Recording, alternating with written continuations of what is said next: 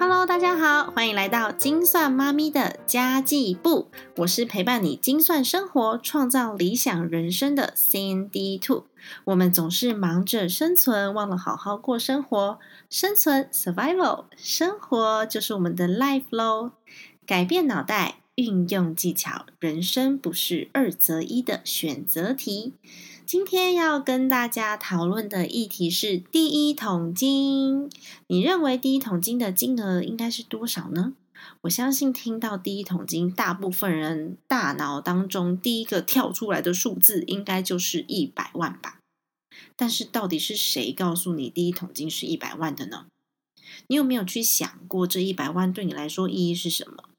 也许啦。在很久很久以前，百万就是富翁了。但是现在，百万只是一个起步而已哦。那你知道你是为了什么而设定一百万这个目标的吗？有可能很多人都没有去思考过，甚至有一些人克勤克俭，然后省吃俭用，好不容易存了一百万，然后耶，达到目标了，然后要做什么？不知道。所以，你这些年的省吃俭用的目的，难道是为了看数字长大吗？应该不是吧。所以，我们存钱总要知道原因。存了这笔钱之后，我们要做什么样子的规划，而不是大家都说第一桶金是一百万，所以我们就让自己盲目的去追求一百万。Cindy Two 认为，第一桶金的金额，每个人都是不一样的。因为有些人可能已经结婚了呀，那有些人是小资族群啊，年纪不同，需求不同，甚至时间成本也不同，然后自由现金流的状况也不同，收入也不同。有些人是业务，他的收入是大小月大小月的，那有些人呢是每个月薪水是固定的，所以这个金额它是取决于你要达标的时间跟你想要做什么吧。它没有一定的标准，因为第一桶金的意义是我们这些使用第一桶金的人去赋予的目标，就是要那一种踮着脚、伸长了手就可以勾得到才有意义。如果说目标太简单，那其实根本不用设定，因为一下就达到了。那如果目标太难，你就会觉得哦，好难哦，不可能，我做不到。所以要踮着脚、伸长了手。可以勾到，你就觉得快达到了，快达到了，可以，可以，我可以的。如果这样子的目标设定才是正确的哦，那其实呃，Cindy Two 用两个面向来分享第一桶金要如何设定目标。好了，第一是我觉得你可以赋予你第一桶金的意义是在于给自己一些自信，而且存钱是需要一些意志力的。如果呢？你已经存到的第一桶金，你的意志力就会更强，目标感就会越来越清晰，然后好像梦想就在眼前一样。如果你是小资族群，一个月可以存六千块，好了，你一年半多，大概十六点六个月，十七个月左右，就可以存到十万块。你再拿这十万去投资，同时继续存第二个十万，其实你不需要存到第一个一百万才开始投资啊。所以呢，这时候 CND 都会觉得，也许第一桶金设定成十万也是可以的哦。不然你就会觉得，嗯，好难好难哦，一百万到底什么时候才要存到？我现在只有六万块，然后一百万还有九十四万，所以觉得很难。就干脆不做了，不去行动，那就一点意义都没有啦。所以你的第一桶金也是要那种踮着脚、伸长了手就可以够得到的目标。第二个方向就是你可以用一个执行计划的金额来当第一桶金的目标啊。例如说，我想去留学，那留学就要超过一百万了。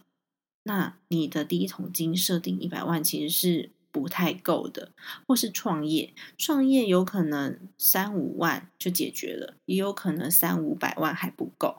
像如果你要做电商，或者是做自媒体，你需要买一个网址，你需要架一个网站，或是像我一样买一支麦克风，大概一两千块就可以搞定了。那如果是一些重资产的投资，例如说医疗业，或许上千万都还不够。这时候你的目标金额会非常的不一样。所以到底是谁规定每个人的第一桶金金额都是一百万的啊？有些人一百万简简单单，所以用这个为目标一点意思都没有。那有些人呢，一百万，哇，天哪，要存一辈子，那一点动力都没有。所以对 CND Two 来说呢，你必须要赋予你的第一桶金一个意义，然后你自己去定个金额，然后它对你来说才会有动力，你才有办法第二桶金、第三桶金、第四桶金一直滚，一直滚，一直滚。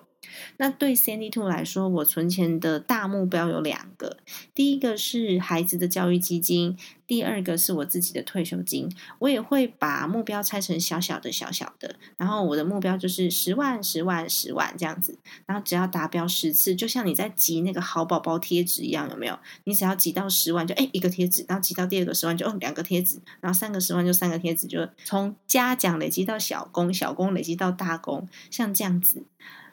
而且我们是夫妻，所以夫妻一起努力，十万块这个目标其实就不会太困难。那我们就达标十次，就会有一百万了。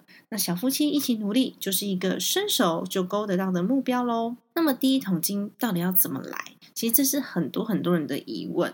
不管你去看多少的理财书，然后多少人给你建议，最中肯的建议就是。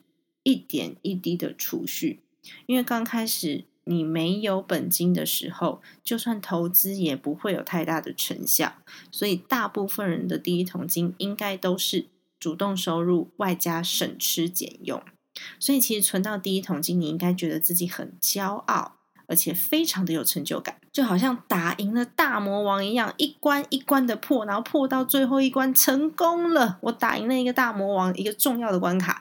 但是呢，切记在这时候你一定要克服你的心魔，不要因为你存到了目标金额就觉得哇天哪，好爽哦，真开心，我去大吃一顿。或是呢，你就突然间想到哦，我有一个想了很久，然后我一直舍不得买的 LV 包，我买一个应该也不会怎样吧，甚至。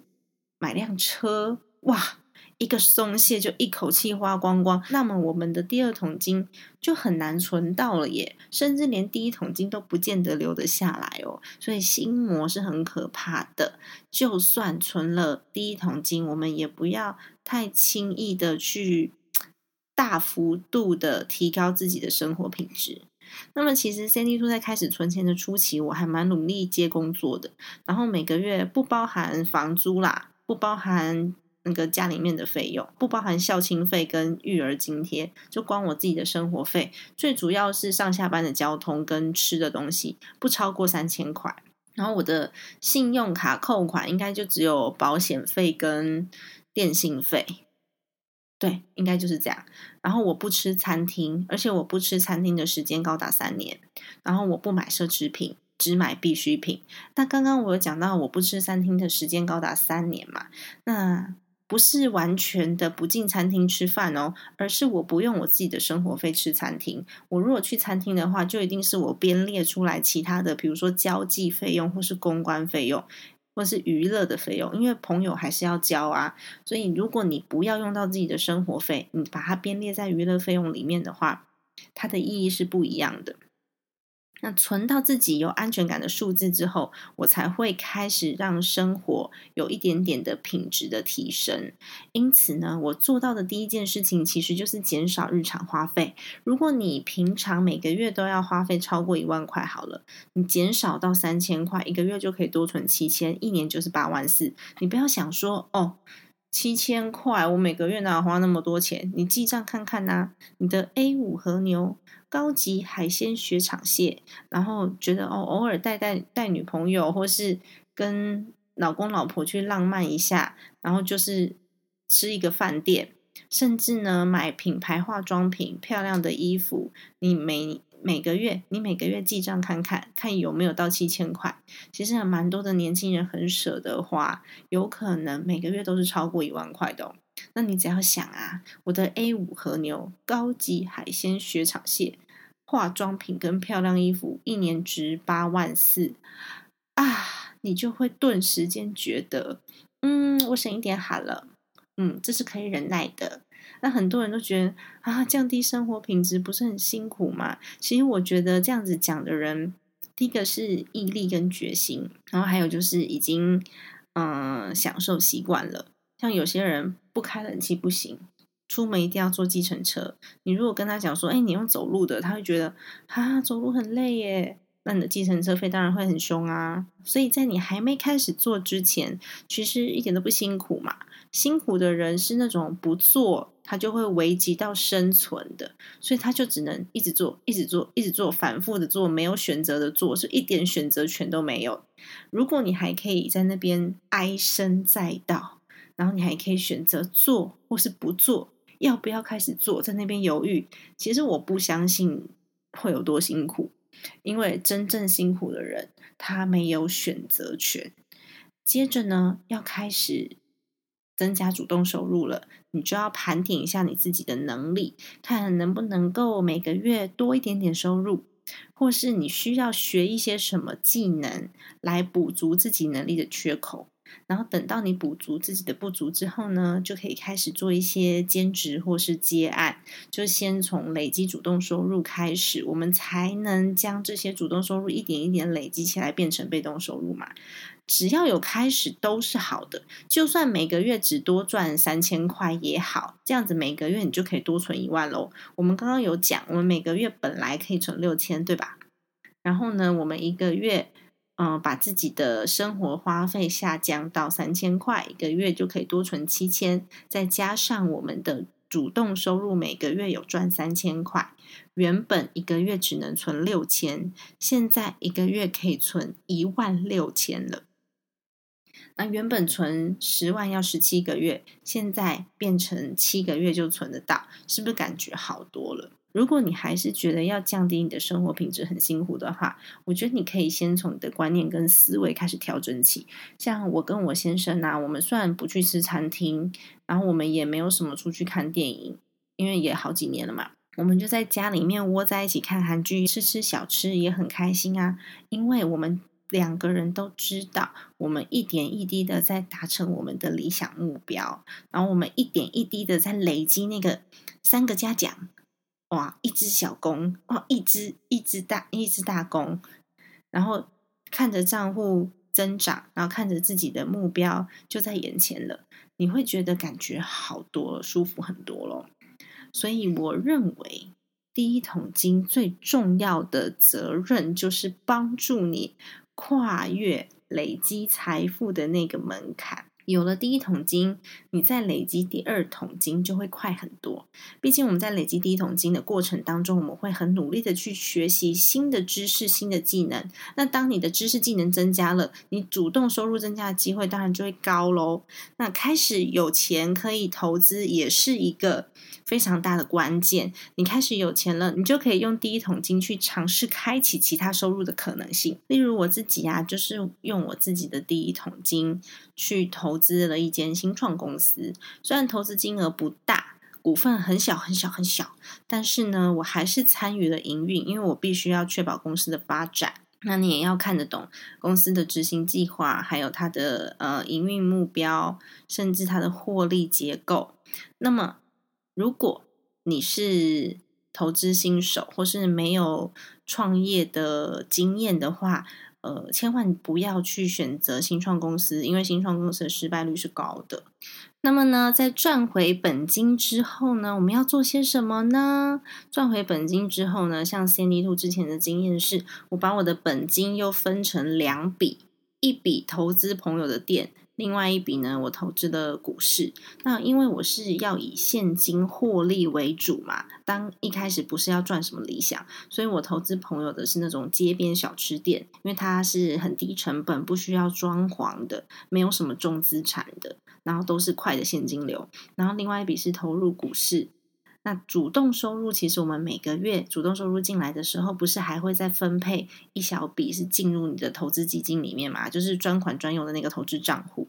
那这个投资账户呢，它会自己越滚越大，因为你原本的第一桶金已经在钱滚钱了，然后每个月的主动收入又会加进来，所以这个投资资金池会越来越大。那在这里提醒大家哦，投资基金有分长期跟短期的。